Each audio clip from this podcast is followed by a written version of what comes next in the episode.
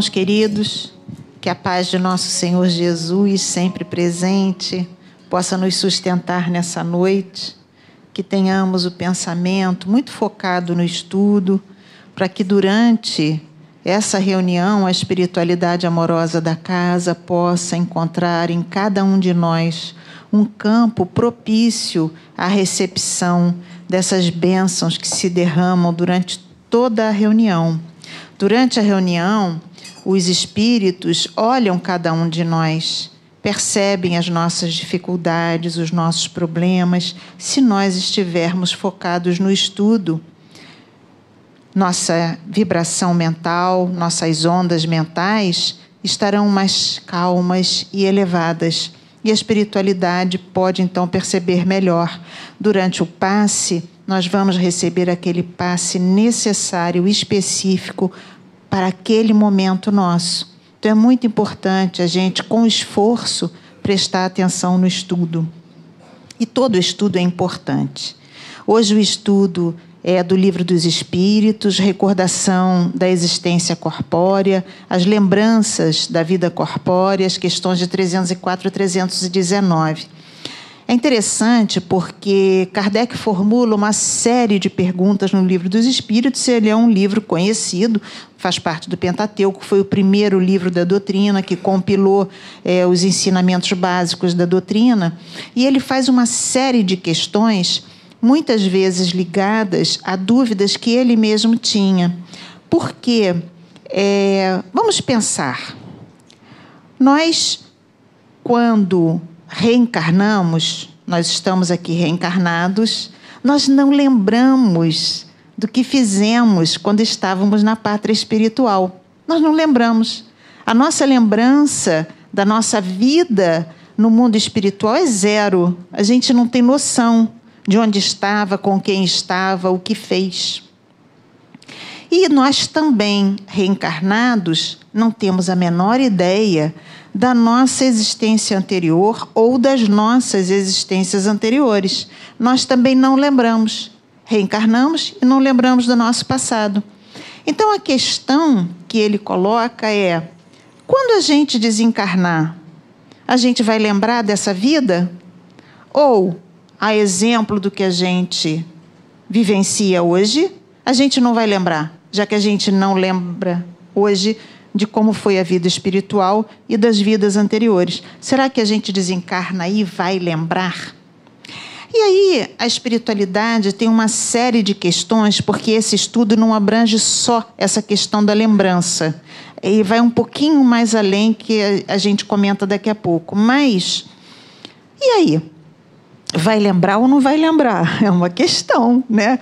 Que dá uma certa coceira mental. Vai lembrar ou não vai lembrar? Porque a gente não lembra. E aí a espiritualidade coloca uma série de exemplos. Então, diz: o normal, quando a gente desencarna, é normal para todos, é nós entrarmos num sono. A gente desencarna e é como se a gente fosse dormir um pouco. É um sono reparador. Quando nós desencarnamos, de fato, isso já é comprovado por várias pessoas que tiveram experiência de quase morte. Quando nós desencarnamos, toda a nossa vida ela é transmitida do nosso consciente para o nosso subconsciente. Tudo que nós vivenciamos passa do cérebro para fica no cérebro perispiritual, passa. É um arquivo, é que nem quando a gente transfere um arquivo no computador. Então, é um arquivo, o arquivo da nossa vida passa. E as pessoas que passaram por essa experiência dizem que ficaram muito surpreendidas, porque, em questão de um tempo muito rápido, toda a vida, detalhes que nem se lembrava, que não se percebia mais, cada segundo desde os primeiros minutos de vida, tudo passa e cai então no subconsciente. Para quê? Para que a vida não se perca. Para que lá no cérebro perispiritual, no arquivo perispiritual, fique arquivado essa experiência. Ela não se perca com o nosso corpo físico, porque nós somos espíritos. E é no espírito que fica gravado. Então, o perispírito tem lá o cérebro perispiritual que vai conservar isso. Apesar da gente reencarnar e não lembrar a vida anterior, ela está lá registrada. Quando a gente desencarna, que a gente passa por esse sono e a vida é toda arquivada, essa nossa vida, ela vai ser toda arquivada. Nós, durante esse sono, podemos sonhar. E esse sono é um sono reparador. E dependendo da nossa condição, das nossas conquistas, este sono será um sono tranquilo, de bons sonhos, muito reparador. E quanto mais nós tivermos conquistas morais, espirituais, mais rápido será esse sono. E nós, quando despertarmos, estaremos acolhidos num ambiente bom espiritual, numa colônia espiritual, estaremos amparados e vamos acordar nos sentindo bem, de acordo com o padrão evolutivo de cada um. Mas os espíritos também dizem que existem casos em que os espíritos dormem por um período indefinido com pesadelos. Porque tudo depende da questão da vida que a pessoa levou. E aí, esses pesadelos incomodam, torturam profundamente aquele que está passando por essa situação. E pode demorar muito tempo para a gente despertar desse sono profundo e desse pesadelo. O mais comum é a gente dormir um certo tempo, a média. A gente dorme um certo tempo, depois acorda, estranha, que nem aqui quando a gente está no sono muito profundo, que às vezes a gente acorda e nem reconhece o ambiente que a gente está. Quando a pessoa viaja muito de uma cidade para outra, acorda e fala em qual delas que eu estou, né? E então a gente demora um pouquinho para para ajustar né, a consciência, o padrão mental, mas depois lembra, acorda e lembra. Então, por exemplo, nós temos um caso de Dr. Bezerra de Menezes, que foi um sono muito rápido, extremamente rápido, que ele despertou na pátria espiritual, estava ao lado dele Celina, a mensageira de Maria, a quem Dr. Bezerra é profundamente ligado. E ele olhou para Celina e logo reconheceu Celina. Celina, és tu, minha filha? E ela disse: Sou, Bezerra, sou eu. Então, ele não só acorda rápido, desperta super bem, como ele reconhece Celina. Levanta logo, né? E tá, tá bem, doutor Bezerra de Menezes. Então a gente meio, né? Tá, fica só pensando com inveja? Inveja branca? Mas doutor Bezerra teve todo o mérito dele, com muito esforço. No livro Os Mensageiros, que eu, eu, trouxe três casos desse livro aqui, que tem tudo a ver com isso aqui que a gente está estudando hoje. No livro Os Mensageiros tem um caso que André Luiz está numa colônia, aqui é uma colônia, o, o livro é passado numa colônia Campos da Paz, que ela. A gente conhece colônias como, por exemplo, Nosso Lar, que são colônias fixas, né? uma colônia sobre o Rio de Janeiro, o estado do Rio de Janeiro, que é Nosso Lar, é uma colônia muito grande. E cada estado tem o seu e várias. Né? Essa aqui é uma. O Nosso Lar é, um, é, é próxima de um local chamado Umbral Grosso que é, é uma colônia do bem, de bem, onde estão lá trabalhadores medianos, muito próximos da gente. Não é uma colônia de espíritos elevados, a não ser os mentores que trabalham lá naturalmente. Né? Mas os habitantes de nosso lar são assim, esses que a gente conhece, né? Nós.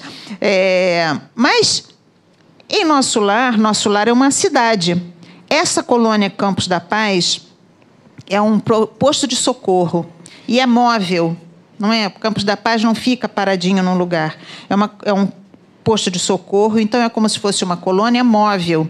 E André Luiz está visitando essa colônia, e uma das coisas que surpreende André Luiz é quando ele entra aqui nesse, nesse nessa parte do livro, é, ele entra nessa área onde quase duas mil almas, duas mil espíritos desencarnados, duas mil estão dormindo, mas estão dormindo numa situação muito difícil. Estão tendo pesadelos horrorosos e eles se movimentam e gemem, e está uma coisa horrorosa. E o André Luiz fica muito impressionado. Né? E interessante que ele, ele diz que parece que ele está vendo é, a morte na morte. Parece que aqueles irmãos estão morrendo. E, e ele fica muito impressionado com aquilo, né? que assim assusta ele, e ele pergunta ao, ao, ao espírito que comandava aquilo o que está acontecendo? Aí o Espírito explica o seguinte: olha só, André, tem vários casos aqui desses irmãos. Primeiro, uns realmente se sentem mortos. Por quê? Zero crença em Deus. Acreditavam piamente que depois que o corpo acabasse, que tivesse a morte do corpo físico, que acabava tudo. Acaba tudo, não vai ter nada, acaba, morreu, pum, acabou. E como eles acreditavam nisso, eles entraram nesse sono profundo, nem percebem que desencarnaram e estão chapados naquilo. A mente está chapada naquilo. Então eles estão num sono profundo, que nada é agradável, terrível, porque não acreditavam em Deus, não acreditavam na continuidade da vida, não acreditavam em nada, então é uma tortura. Outros sofrem mentalmente porque eles estão sendo perseguidos pela própria consciência. E ali tem um sofrimento terrível. E o, esse irmão explica, olha o trabalho que a gente dá. Esse irmão está explicando, André Luiz, que nesse dia aqui eles só tinham 80 trabalhadores e que cada trabalhador só podia atender a cinco irmãos. E que então ele teve que selecionar 400 daqueles, quase 2 mil, para serem atendidos de urgência que era a misericórdia, né? porque eles eram os mais necessitados, porque nem todos iam poder receber ajuda naquele momento. Então a gente vê aqui é, a situação desses irmãos. Em geral, quando a gente desencarna, a gente acorda em algum lugar, normalmente, a média, a gente acorda, a gente vai ser atendido, vai ser amparado e nos vai ser oferecido um tratamento espiritual, vai nos ser oferecido um caminho que vai caber a cada um de nós aceitar ou não.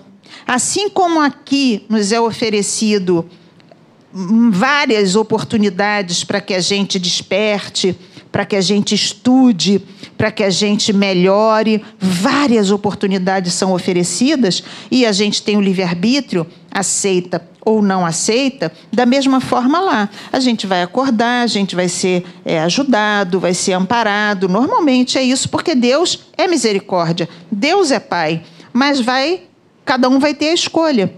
A gente vai poder fugir, ir para. Não, não vou ficar aqui, não, eu gosto da terra. E vem para a terra.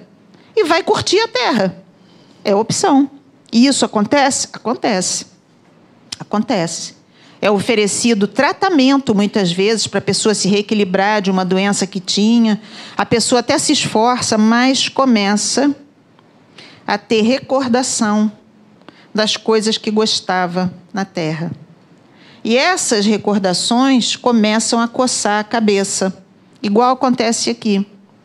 E aí, esse espírito, assim como para a gente muitas vezes é difícil a gente se reajustar e se ajustar numa oportunidade que nos está sendo oferecida, também esse espírito desencarnado começa a ter a recordação das coisas que ele curtia e ele quer voltar e volta.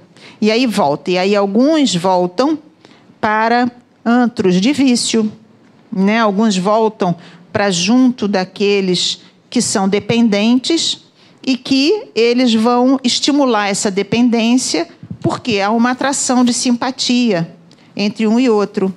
Para alguns que gostam de vida é, descompromissada, de não fazer nada, de preguiça. E aí eles vão ficar juntos, porque gostam também. Cada um vai buscar aquilo que gosta. E vai buscar. E vai viver daquele jeito. E alguns vão sentir tanta saudade de casa, tanta saudade de casa, que vão voltar para casa. E aí vão ficar em casa, junto da família.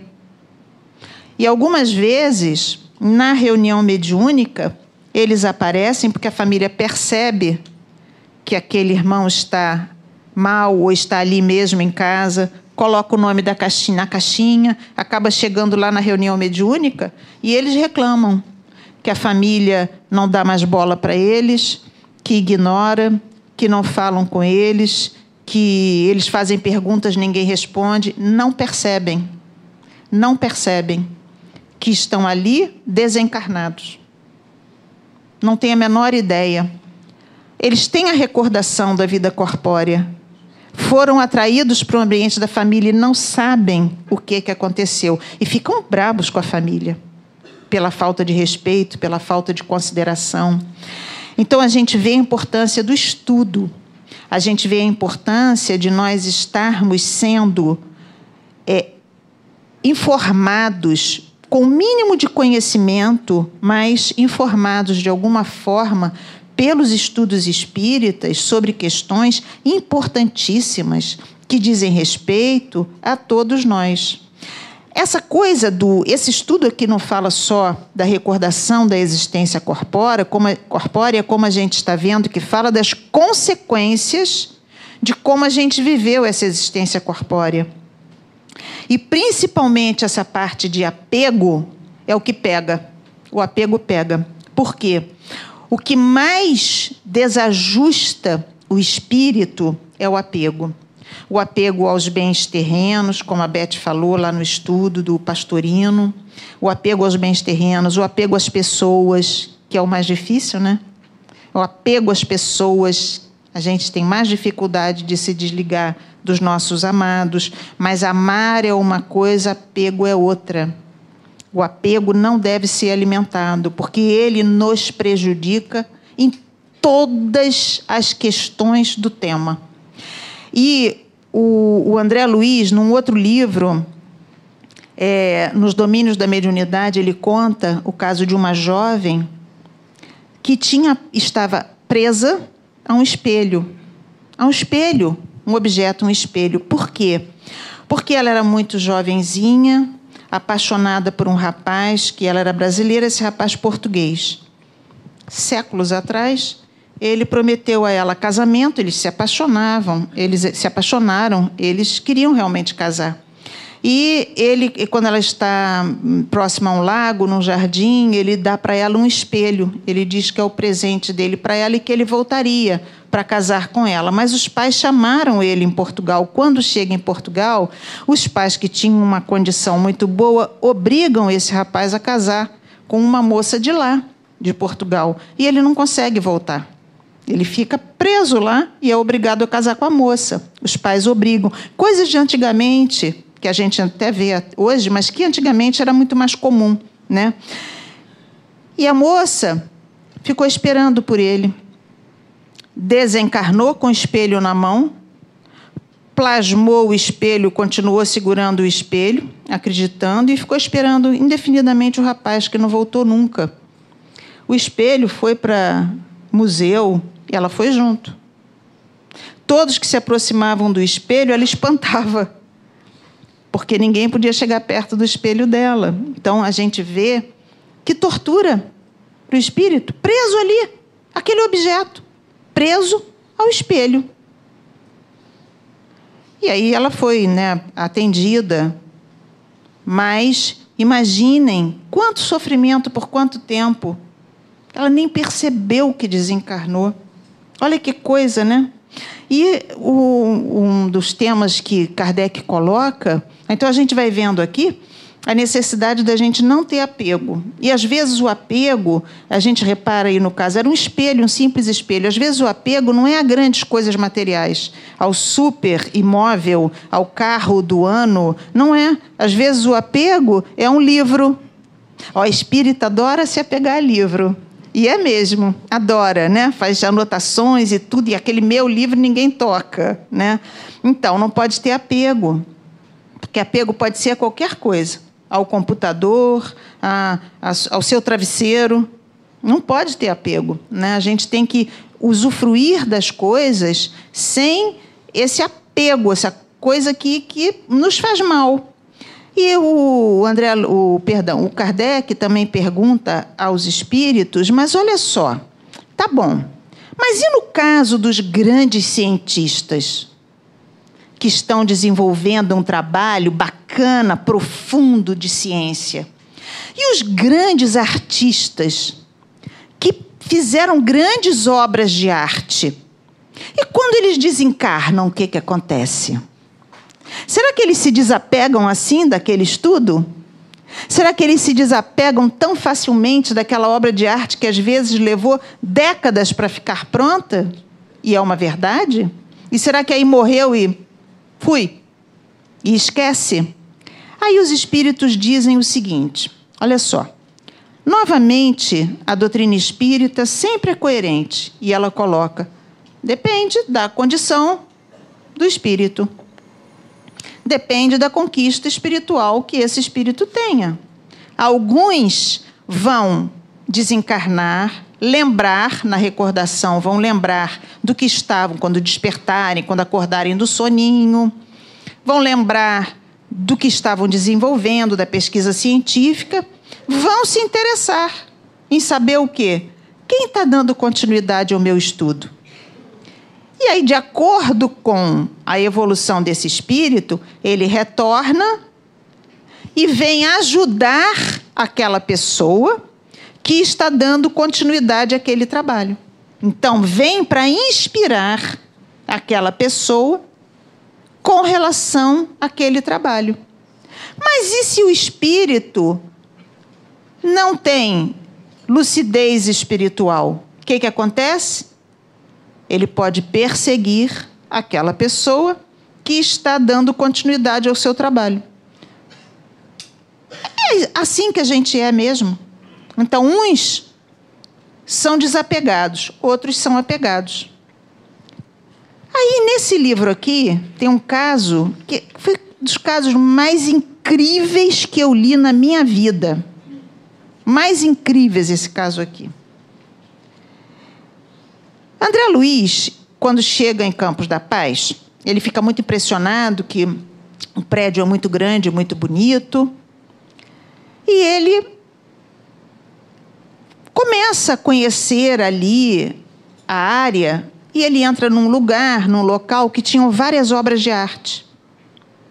E o olho dele bate numa obra de arte que é o sacrifício de São Dinis. Ele lembra que ele viu esse quadro no Panteão, em, em Paris. E ele comenta com esse senhor que é o dirigente lá de Campos da Paz. Ele comenta: Eu vi o martírio de São Diniz, esse quadro, lá no Panteão. Panteão né? E, e eu fiquei muito impressionado quando eu, porque São Diniz foi degolado, né? Ele foi um mártir cristão, logo, logo do início do cristianismo, e ele foi degolado. No quadro do martírio, ele, São Diniz, está, ele já desencarnado, pegando a cabeça dele, fazendo um esforço enorme para pegar a cabeça dele. E aqueles que degolaram ele ficam, estão apavorados. Estão impressionados e apavorados. Isso é o quadro, isso é a tela. E aí esse esse é, atrás estão espíritos de muita luz descendo do céu, vindo ajudar São Diniz. Então, olhem a cena. Atrás eles estão descendo. São Diniz foi degolado, está tentando, com muito esforço, pegar a sua cabeça. E os torturadores estão assustados. Aí este senhor em Campos da Paz fala para André Luiz: Pois é, esse quadro relata espiritualmente o que aconteceu. São Diniz, um cristão, dos primeiros tempos, foi socorrido mesmo pelos espíritos de imensa luz. Ele foi socorrido. Os torturadores ali estão simbolizando médiuns videntes que estavam vendo aquele espírito reagindo, espiritualmente reagindo, e ele ia ser acolhido e levado para o alto. Então André Luiz fala: Pois é, mas interessante que o original que eu vi lá no Panteão não tem a luz desse quadro, ele, dessa cópia aqui, que está em Campos da Paz. Essa cópia do quadro de São Diniz, ela tem uma, uma luz, parece que ela tem movimento. E aí, esse senhor Alfredo fala para ele que é, André, aquela lá embaixo é a cópia. Aquela que você viu lá no Panteão é a cópia. André, muitas das inspirações dos grandes artistas vêm porque durante a noite eles são trazidos, eles olham e, e gostam e têm talento para reproduzir mas lá embaixo é a cópia. Aí o André Luiz fala assim: nossa, então esse original aqui, por isso que ele tem todo esse movimento, por isso que esse original tem toda essa luz que emana desse quadro maravilhoso. Aí ele diz assim: não, essa aqui é cópia. O original está numa colônia muito mais elevada. Vejam, olha só quanto aprendizado. Numa colônia muito mais elevada, um espírito querendo homenagear São Diniz pintou o quadro original, que a gente nem imagina a beleza. Um pintor espiritual foi lá, nessa colônia, viu, gostou, reproduziu. E um encarnado foi nesse, que já era cópia, ficou encantado porque ela já era um encantamento, parecia até que tinha movimento, e exalava, ela irradiava luz, e esse pintor da terra reproduziu na terra. Aí André Luiz fica cheio de aprendizado aqui e ele coloca assim: olha que lindo. Ele diz: Reconheci agora que toda arte elevada é sublime na terra, porque traduz visões gloriosas do homem na luz dos planos superiores. Então, como é que a gente tem que respeitar a arte e utilizar a arte para o bem? Porque ela, a arte, ela é um dos meios de elevação a Deus. Então nós temos que tomar muito cuidado, né? Por quê? Porque quando a gente vê uma arte, não significa que aquela arte seja, por ser arte, e às vezes complexa, não significa que ela seja elevada. Mas o mundo, nesse mundo de regeneração que a gente está pronto para entrar, já está acontecendo, a arte vai ser sublime. Então, de certa vez, Chopin, que conversava muito com Ivone Pereira, apareceu para Ivone e Chopin disse para Ivone Pereira ele sempre trava, a Ivone trabalhava com o Dr. Bezerra de Menezes, eles, estava sempre, eles estavam sempre próximos. E Chopin é, foi um espírito nobre que trabalhou muito bem a arte, mas o sofrimento de Chopin na espiritualidade, ele sofreu e sofreu mesmo, foi porque Chopin sofria de melancolia profunda. E ele ficou doente do pulmão. E ele com a melancolia dele, não reagiu. Ele não lutou para viver. Então, na pátria espiritual, ele foi considerado suicida indireto. Porque ele não lutou pela vida dele. Ele não lutou para sair daquela situação. Na melancolia, ele se deixou. Mas ele foi um grande artista. Então, ele tinha muitos méritos.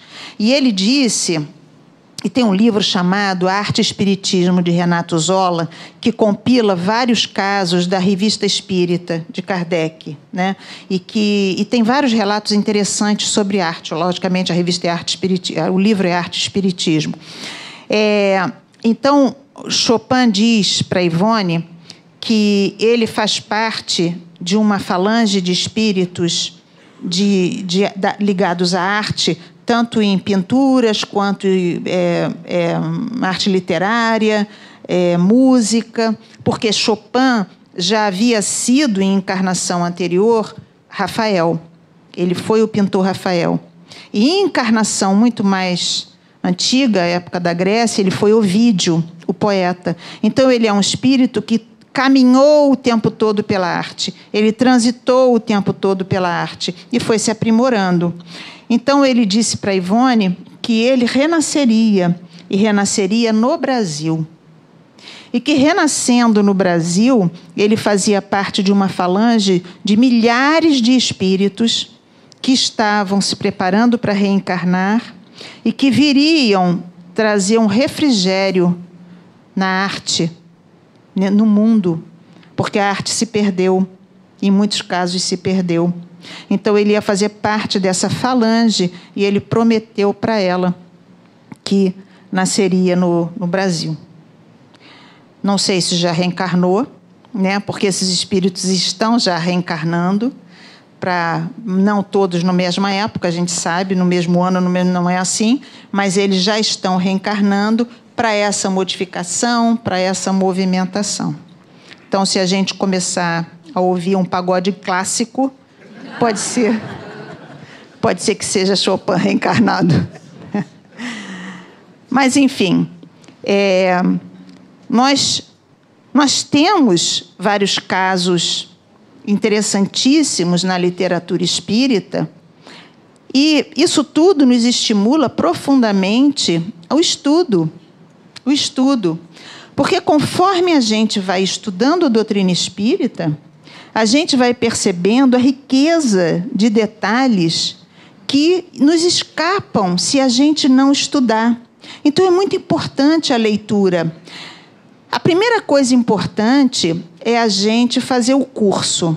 A gente vir a casa e fazer o curso. Porque curso, e a gente começa pelas obras básicas, o Livro dos Espíritos, que são muitas perguntas, é um livro muito importante, é a base da doutrina, demora dois anos aqui no SEMA. Livro dos Médios, Evangelho, Céu e Inferno, a Gênesis, são seis anos de obra básica. Mas depois de um certo tempo, antes de completar os seis anos, nós já podemos fazer outros cursos. E aqui nós temos os livros de André Luiz, tem vários, tem vários livros. Tem Leon Denis, tem uma série de cursos, orientação mediúnica, para quem já tem o, o, livro dos médiuns. Enfim, são muitos cursos, né? medicina espiritual, mas dependendo do que a pessoa já estudou. Mas se nós lemos os livros, se a gente vai lá na livraria, dá uma olhadinha no que tem, naquilo que a gente gosta mais, a gente aprende de uma maneira imensa. Porque a doutrina espírita traz casos interessantíssimos. E isso vai renovando o nosso pensamento, vai nos ampliando a nossa visão, vai nos dando um conhecimento que vai ser muito importante na nossa vida e no momento da nossa desencarnação. Por quê? Com o conhecimento espírita, a gente já não vai passar por, pelo que esses espíritos que André Luiz viu passavam, dormindo, achando que tudo tinha acabado. Porque morreu o corpo, acabou tudo. E nós, espíritas, sabemos que a morte não interrompe a vida, porque a vida verdadeira é a vida espiritual. Nós somos projetos de Deus, nós somos filhos de Deus, nós somos centelhas divinas e somos inteligência. Nós somos o princípio inteligente. O corpo acaba, mas aquilo que nós somos, que não é isso aqui, porque isso é perecível, mas eu, eu não sou perecível. Eu, eu não vou acabar nunca. Esse corpo, sim. Ele tem prazo de validade, igual a iogurte. Acabou, acabou. Né? Acabou. É assim, cada um tem um prazo de validade. Que já foi escrito lá em cima. Acabou. A gente vê o prazo de validade. É hoje. Pum, foi. Mas eu sei que foi o corpo. Que eu, espírito, não tenho prazo de validade. Eu vou existir para sempre. Então eu sei que eu não acabo. E eu sei também que quanto mais apego eu tiver às coisas, como a moça do espelho, como a gente citou aqui, como os espíritos colocam, quanto mais apego nós tivermos, mais dificilmente nós vamos ter leveza espiritual.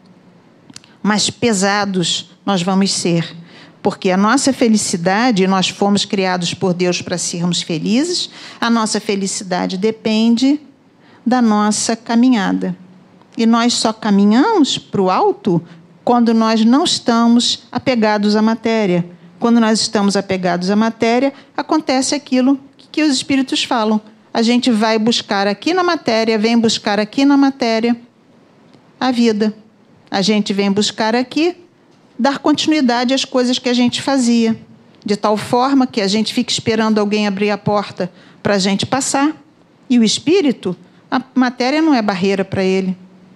Começa a chover, a gente vai se esconder debaixo da marquise, espírito não molha. Mas quando nós desencarnamos, nós nos vemos exatamente como nos vemos agora.